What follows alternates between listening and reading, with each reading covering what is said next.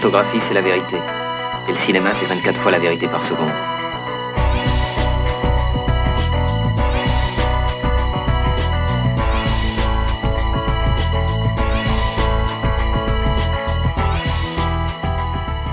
Liebe Zuhörerinnen und liebe Zuhörer, herzlich willkommen zu 24 Wahrheiten, dem Podcast auf zweiteproduktion.de.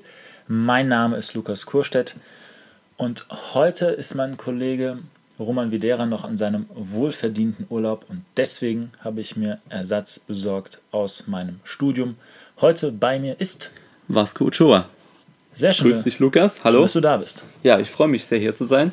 Vielleicht noch ein paar kurze Worte zu mir. Du hast ja bereits erwähnt, wir studieren zusammen Filmwissenschaft an der Uni Mainz und darüber hinaus studiere ich auch das Fach American Studies. Ja, du hast mich eingeladen, damit wir heute den neuen Paul Greengrass-Film Jason Bourne besprechen. Ja, dieser Film feierte am 3. Juli diesen Jahres in Sydney seine Premiere mit weiteren Premieren in Las Vegas, Paris und London. Ja, und ich frage dich direkt, Lukas. Wir haben jetzt neun Jahre lang Jason Bourne nicht mehr auf der Leinwand gesehen, auf dem Silver Screen. Wie ist deiner Meinung nach Jason Bourne oder auch Paul Greengrass im zweiten Jahrzehnt des 21. Jahrhunderts nun angekommen?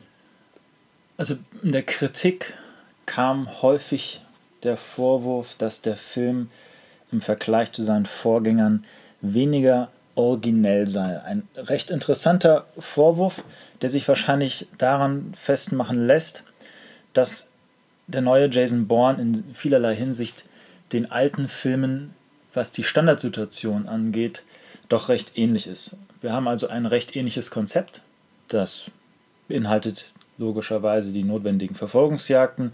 Wir haben den ganz regulären großen Überfeind mit Tom Lee Jones. Er ist quasi sogar schon eine Art Überfigur, also auch ein Übervater, der über dem thront und die Fäden in den Händen hält. Diese Figur hatten wir in jedem einzelnen Jason Bourne-Film ebenso. Es gibt natürlich dann auch wieder den, den Rivalen in Form von Vincent Cassell, der den Gegenpart, den Auftragskiller auf der anderen Seite spielt. Natürlich auch hier wieder mit einer Hintergrundgeschichte, die erläutert werden muss. Dann gibt es natürlich auch wieder eine Freundin. Diesmal ist natürlich Franco Potente schon länger nicht dabei, sondern Julia Stiles darf diesen Part diesmal ausfüllen. Und selbst die hilfsbereite CIA-Agentin, und das war in der Vergangenheit in den Jason Bourne-Filmen auch immer so gewesen, es ist eine Frau, ist auch diesmal wieder dabei. Alicia Vikander spielt also die loyale Patriotin, die aber in irgendeiner Weise auf Jason Bournes Seite sich ziehen lassen wird. Das heißt, aus dieser Perspektive heraus kann man dem Film in der Tat wenig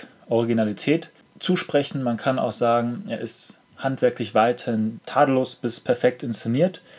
Ist auch wieder ein Film, der sehr in dem ästhetischen Feld von Paul Greengrass zu verankern ist. Darauf kommen wir später. Das heißt also, man kann sogar ihm unterstellen, es wäre so eine Art Star Wars-Film, also ein Best-of der bisherigen. Das hat man schließlich bei Star Wars 7 auch gesagt. Ich weiß nicht, ob man da jetzt von einem Best-of sprechen kann oder sollte. Für mich hat es, wenn man es auf eine andere, auf eine symbolische Ebene ziehen möchte, ja, vielleicht schon so eine Art Sisyphus-Charakter. Also unser Jason Bourne befindet sich in einem Hamsterrad und muss die ähnlichen Situation immer und immer wieder vollbringen oder durchleben. Er ist quasi der Urtyp eines Agenten. Schließlich ist es ja bei Ethan Hunt, bei Mission Impossible oder bei Fast and Furious, die sich ja mittlerweile auch Agentenfilme nennen wollen. Und selbst James Bond natürlich, die sind natürlich immer geprägt gewesen von Standardsituationen. Und da ist eben Jason Bourne keine Ausnahme und das kann man ihm vorwerfen, aber die Frage ist, was steckt so dazwischen? Ja, damit nennst du auch schon einige wichtige Punkte. Ich möchte noch mal kurz darauf eingehen, auf die wiederkehrenden Standardsituationen. Immerhin handelt es sich bei Jason Bourne ja auch um ein etabliertes Franchise, welches auch maßgeblichen Einfluss auf gewisse Agenten-Thriller ja auch hat. Du hast bereits Ethan Hunt genannt, James Bond wurde bereits genannt. Doch dieser Film hat darüber hinaus über diese Serialität hinaus auch einige neue Aspekte mit ins Spiel gebracht. Also es geht ja immer darum zu überlegen, Serialität, wie heben wir das auf? Im Grunde ist ein bereits fort- oder losgetretenes ähm, Serienkontinuum nicht mehr zu stoppen. Es muss ja bereits etablierte Instanzen geben. Jedoch schafft Jason Bourne es jetzt nun vor allem mit neuer Energie, auch frischer Energie, in Form von jungen Gesichtern, genau wie Alicia Vikander, doch ein bisschen das aufzulockern und aufzubrechen, mhm.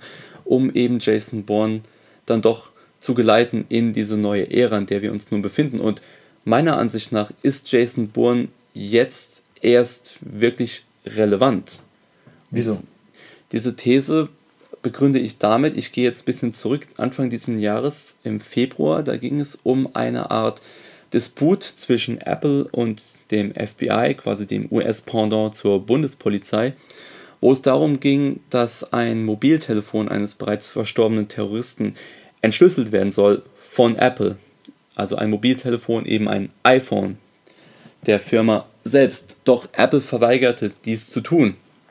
Jetzt ist natürlich die Frage, inwieweit kann Privatsphäre heutzutage dennoch geschützt werden? Und damit möchte ich noch auf einen anderen Punkt zurückspringen, den du bereits genannt hattest. Dewey im Film, den Chef der CIA, ja. des quasi Bundesnachrichtendienstes, als Übervater, als Overlord, Warlord, Warlord mit seinem panoptischen Blick überall kann er mitschauen und genauso gern wie er schaut, schaut auch der Zuschauer gern dem Spektakel zu.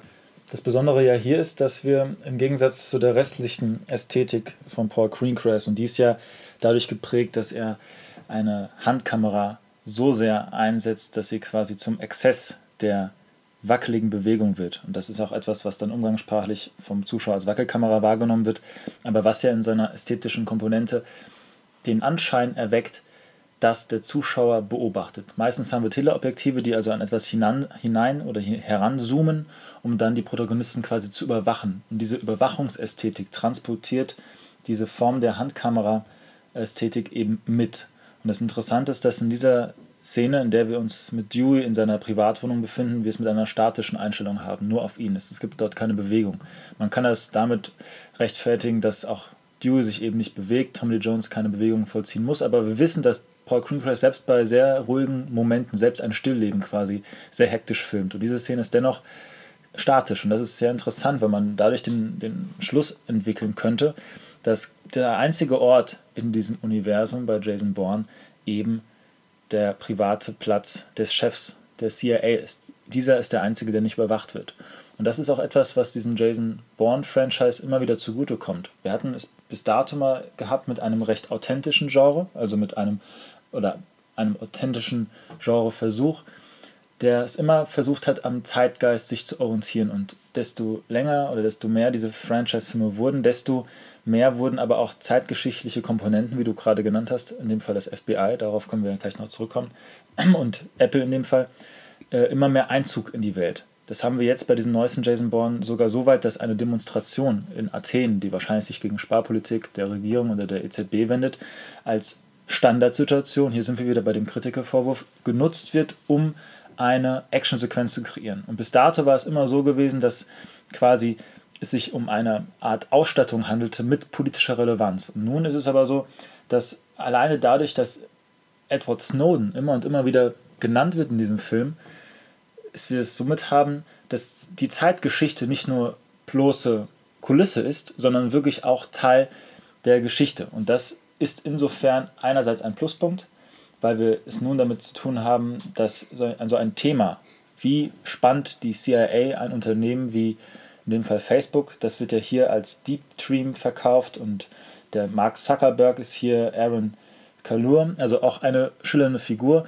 Und der Film versucht hier etwas einzubauen, nämlich diese, dieses Machtgefälle zwischen der CIA und diesem Deep Dream Facebook-Ersatz in diesen Film hinein aufzubauen. Ja, ich möchte noch gern an dieser Stelle zurückkommen zur Ästhetik von Jason Bourne. Als ich mir den Film angeschaut habe, habe ich mich wieder daran erinnert, wie es war, den ersten Jason Bourne auch nochmal zu sehen. Oder auch den zweiten oder auch den dritten. Nur nicht den vierten. Nur nicht den vierten. Den nehmen wir aus. Die den, Fanfiction. Die Fanfiction, die lassen wir am besten mal ganz beiseite jetzt hier. Ohne Tony Gilroy jetzt zu nahe treten Armer zu wollen. Tony Gilroy. Armer Tony Gilroy. Ähm, Doug Lehman müssen wir natürlich an dieser Stelle auch noch bitte, nennen. Bitte für Doug Lehman. Ja. Born Identity 2002. Jedoch war es eine Art Renaissance für mich, Jason Bourne wiederzusehen nach neun Jahren Abstinenz durch Paul Greengrass, weil ich mich einfach sehr, sehr daran erfreue, wie kinetisch die Kamera ist. Ich spreche von einem kinetischen Kino. Mhm. Ich musste beim Schauen auch an einen Auszug des Textes zur Kunstphilosophie des Films von Bela Balasch denken, in dem er sagt, die Kamera. Daran denkst du bei Jason Bourne. Ja, das ist alles die Filmwissenschaft. Ne? ähm, wo es eben darum geht, dass Balasch schrieb, mein Auge und mein Bewusstsein werden von der Kamera mitgenommen, quasi abgeholt und in diesen Raum transportiert. Ein sehr, sehr immersiver Vorgang. Den man aber auch genauso gut andersrum sehen könnte. Also die Handkamera, die Paul Greengrass ja benutzt, erzeugt anscheinend bei dem Publikum, was ich gehört habe, den Effekt, dass sie eben immer, immer und immer wieder daran erinnert werden, dass die Kamera eben präsent ist, dass die Kamera Materie ist, anwesend ist, weil sie immer wieder sehen, wie wackelig, umgangssprachlich gesagt, das Bild ist. Also dieser Charakter der Immersion, den du ja jetzt zu Recht genannt hast, auch des kinetischen Kinos, also das in etwas hineinstürzen, weil wir so nah dran sind, weil wir so nah an der Action sind, weil wir so nah an Born in der Figur sind, also wirklich körperlich nah, ist zugleich auch wiederum der Rausschmeißer. Also wir haben hier quasi schon eine gewisse Hybris. Man kann, wenn man es negativ ausdrücken möchte, vielleicht sogar von einem Bastard sprechen. Also es ist wirklich eine Ästhetik, die auf jeden Fall einen Fingerabdruck hinterlässt. Also der Zuschauer weiß automatisch, ja, wir befinden uns in einem Paul Greengrass-Film und der Zuschauer weiß auch automatisch, ob er das gut oder schlecht findet. Man kann also darüber streiten und das ist für mich zumindest ein Punkt, wo diese Filme immer wieder ausbrechen an Qualität im Vergleich zu anderen Franchises, die ästhetisch meiner Meinung nach immer deutlich glatt gebügelter sind, also dementsprechend weniger Eckpunkte, Berührungspunkte haben, wo der Zuschauer sich mit identifizieren kann oder auch sagen kann, das nervt mich kolossal. Und wir können dementsprechend darüber hinaus auch noch ein bisschen mehr damit anfangen, wenn man das Gefühl hat, dass der Regisseur sich dabei was gedacht hat. Nämlich, er versucht ästhetisch den Komplex seiner Idee oder seines Films nämlich die Überwachung, auch auf die Form zu übertragen, wenn wir denn schon wieder von diesem Dualismus Form und Inhalt ausgehen möchten, was man ja ab und zu tun muss. Und das ist für mich weiterhin eine Qualität, die auch der vierte slash fünfte Jason Bourne äh, mit beinhaltet. Und das ist für mich doch bemerkenswert. Mhm. Ich äh, stimme absolut zu. Es ist natürlich auch immer eine Frage der Betrachtungsweise. Wir haben es ja absolut mit einer binären Opposition zu tun. Ja, ist die Kamera jetzt gewollt, sichtbar, sichtbar oder ist sie gewollt versteckt quasi in der Kinetik? Stehen wir außerhalb der Kunst oder wirklich innerhalb der Kunst? Oder der alte Gedanke Adornos in seiner Ästhetik. Ich denke an Adorno bei, bei Jason Ich wollte gerade fragen, an was denkst du bei Jason Bourne? Wir einigen uns du, auf, du anscheinend an Bella Ballasch und ich anscheinend an Adorno. Ist doch großartig. Sehr schön. Und dann möchte ich noch gerade noch George Orwell mit rein ins Boot Bitte. nehmen da jetzt durch diese binäre Opposition ja im Endeffekt doch immer die Kamera im Zentrum steht und die Kamera gerichtet auf alle Protagonisten der Diegese, quasi als großer Überwacher, ergo ein Orwellscher Traum, bis auf Tommy Lee Jones, alias Dewey, Chef der CIA. Der nämlich ja wiederum interessanterweise eine Szene inszeniert, und zwar die Szene einer Podiumsdiskussion, in der wir alle Vertreter des Films, also in dem Fall Tommy Lee Jones als Vertreter der CIA, wir haben auch Alicia Vikander dabei und natürlich auch diesen Herrn Aaron Kalur, also den Leiter von Deep Dream, der auf einer Messe äh, eine Diskussion halten soll. Und es gibt in vielen Filmen, in sehr vielen Agentenfilmen immer wieder die Standardsituation des Attentats. Man kann da gerne an äh, Tom Tykers The International denken, mit Clive Owen und Naomi Watts. Auch dort haben wir eine äh, Assassination. Und das haben wir hier wieder auch. Aber das Interessante ist, dass es sich hier nicht um irgendwie eine Präsidentschaftsrede hält oder um eine Verleihung von Orden, sondern wir haben es hier mit einer Podiumsdiskussion zu tun, also mit einem Grundpfeiler jeder normal funktionierenden Demokratie, in der Menschen in einem agonistischen Raum, also in dem sie sich als Gegner erst einmal respektieren und dann über ihre Ideale und Ziele streiten, sich einfinden, um dann dort eben eine Lösung zu finden. Und in diesem agonistischen Raum brettert quasi Tommy Lee Jones als der Antagonist hinein und versucht dort denjenigen mundtot zu machen, der sich gegen ihn gewandt hat, nämlich sein quasi ähm, Ziehsohn, diesen Aaron Kalur, den er ja zuvor mit Millionen unterstützte, um dessen Start-up-Unternehmen zu finanzieren. Und dieser hat nun sich entschieden, dagegen zu rebellieren, weil er anscheinend moralische Gewissensbisse hat. Und das ist recht interessant, dass der Film auf einer sehr symbolischen Ebene dieses Szenario entwickelt, in der wir es mit einem Attentat zu tun haben, in der wir einen, einen Antagonisten haben, der sich in diesen Raum einmischt, um mit Gewalt etwas zu lösen, ein ganz klassisches uramerikanisches Motiv. Aber was hier auch sehr zu kritisieren ist, meiner Meinung nach, ist, dass der Film uns quasi die, das Märchen erzählt auf mehreren Ebenen was du jetzt am Anfang genannt hattest zu der CIA oder beziehungsweise dem FBI und dem Apple-Handy, das verdichtet der Film ja, indem er einfach quasi den Guten und den Bösen nebeneinander setzt und behauptet, der, der Gute hat sich eben in die Fänge begeben, quasi dem Mephisto sich ausgesetzt, sich seine Seele verkaufen lassen und versucht jetzt wieder auszubrechen. Das ist ja eine verdichtende und eine sehr verharmlosende Charakterisation eines eigentlich sonst wahrscheinlich sehr komplexen Sachverhalts. Und genauso harmlos bzw. ganz genauso einfach versucht der Film oder in dem Fall Tommy Jones das wieder zu lösen, indem er einfach seinen Ziehsohn umbringen lässt. Das bedeutet aber im Umkehrschluss, wenn man das mal ideologiekritisch befassen möchte, ist, dass der Film uns quasi die Geschichte erzählt, dass es rechtschaffene Menschen gibt. Vor allem rechtschaffene Menschen an der Spitze eines Unternehmens. Das ist einerseits personengebunden, also der Traum davon, dass eine Person etwas zu verändern hat oder auch etwas verändern kann, indem er einfach spontan auf die Bühne tritt und eine Rede hält. Und andererseits aber auch natürlich die Entschuldigung für alle Fehler im System, denn es gibt schließlich böse Menschen. Böse Menschen wie Tommy Lee Jones. Und wenn diese bösen Menschen ausgeschaltet, eliminiert oder einfach ersetzt werden, dann haben wir auch das Problem des Systems überwunden. Und das ist problematisch, weil der Film einerseits diese Authentizität besitzt oder auch diesen Authentizitätsanspruch, indem er wie schon erwähnt, Edward Snowden immer wieder erwähnt. Also versucht, geopolitischen Bezug zu nehmen zu Sachen, die die Zeitgeschichte betreffen, nämlich Whistleblower und der Geheimnisverrat. Und das dann aber runterstutzt auf diese einfache Komponente Gut gegen Böse. Und zwar Gut gegen Böse in einem System, was sich selbst erhält, indem man einfach nur die Personen austauscht, die mal vielleicht rückfällig oder böse geworden sind. Aber das System selbst, das überlebt. Und in dem Moment, wo Jason Bourne diesen Anschlag verhindert, tritt er natürlich wiederum als eine Figur, die man nicht besonders klar charakterisieren kann. Ist er nun ein Patriot oder einfach nur ein Einzelgänger? Jason Bourne in diesem Moment in diese Situation eintritt und diesen Anschlag verhindert, dann hat er quasi auch das System oder das, das Böse des Systems ausgelöscht, weil Tommy Lee Jones dann quasi äh, dessen Plan fehlschlägt und dann im Anschluss des Films natürlich sein Leben verlieren muss. Das ist auch das Gesetz des Genres, das ist kein Spoiler und wenn, dann ist uns das auch herzlich egal. Man kann also hier von einer gewissen Utopie des Tugendhaften sprechen. Wenn man so will, ja. Ich möchte auch nochmal auf die Szene eingehen, unmittelbar vor der Podiumsdiskussion.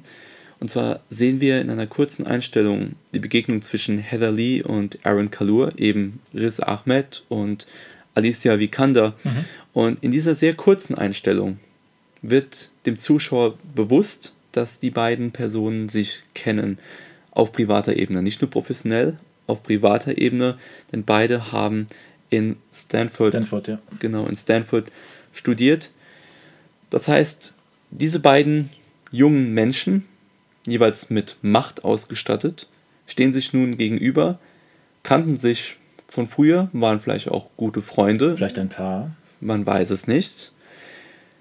Jedoch sind die verschiedenen Wege, die sie eingeschlagen haben, nun so tief in sie vorgedrungen, in ihre Psyche, dass klar wird, dass es sich hierbei um zwei zukünftige Tyrannen handelt, die jeweils versuchen, sich gegenseitig oder vielleicht versuchen werden, sich gegenseitig mit ihrer Macht zu übertrumpfen.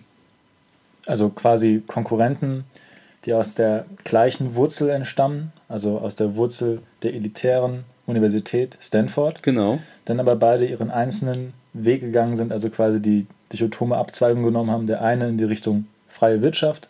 Ich mache dort jetzt hier meine freien, coolen Dinge, die Hipster-Sachen und die andere Person sagt sich. und die andere per Person sagt sich, ich bin jetzt die Patriotin, die für ihren Staat, für ihr Land, für ihre Nation da ist, aber beide sind dann quasi Emporkömmlinge der Macht und bilden dadurch natürlich auch logischerweise die ähm, Grundpfeiler der Macht.